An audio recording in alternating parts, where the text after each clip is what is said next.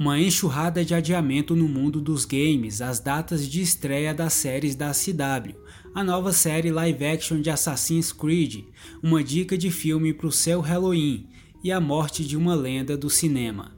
Eu sou André Rocha e essa é mais uma edição do Hub Geek, seu podcast semanal com as principais notícias da cultura pop.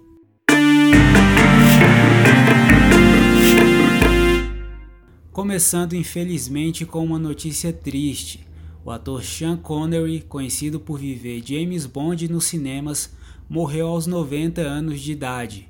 A morte do ator britânico foi confirmada por sua família. Além de protagonizar os primeiros filmes de 007, Sean Connery deu vida ao pai de Indiana Jones em um dos filmes da franquia e ganhou o Oscar de melhor ator por seu trabalho em Os Intocáveis. O ator deixa sua esposa e um filho. No universo das séries, a Netflix anunciou uma parceria com o estúdio de games Ubisoft para a produção de uma série live action de Assassin's Creed. O projeto ainda não tem data estimada de estreia, mas já se sabe que Jason Altman e Danielle Kranick da Ubisoft serão produtores executivos da série. Vale lembrar que em 2017 a franquia ganhou uma adaptação protagonizada por Michael Fassbender para o cinema mas novidades desse novo projeto devem ser divulgadas nas próximas semanas.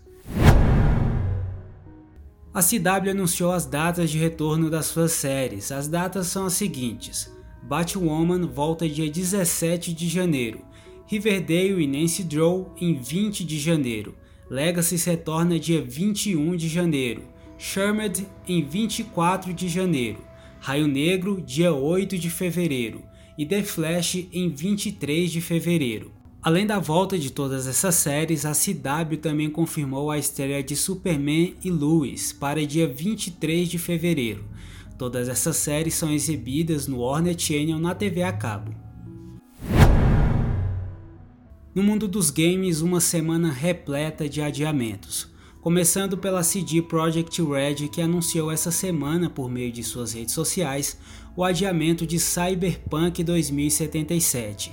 O game que tinha data prevista de lançamento para 19 de novembro agora estará disponível para o público apenas em 10 de dezembro. Vale lembrar que essa é a terceira vez que Cyberpunk é adiado. Segundo a desenvolvedora, esse adiamento é devido à quantidade de versões do game que devem ser lançadas para as várias plataformas e consoles diferentes. A Ubisoft também confirmou o atraso no lançamento de alguns dos seus jogos. Far Cry 6 e Rainbow Six Quarantine serão lançados entre maio de 2021 e março de 2022, ainda sem data específica. Esse período corresponde ao próximo ano fiscal da Ubisoft.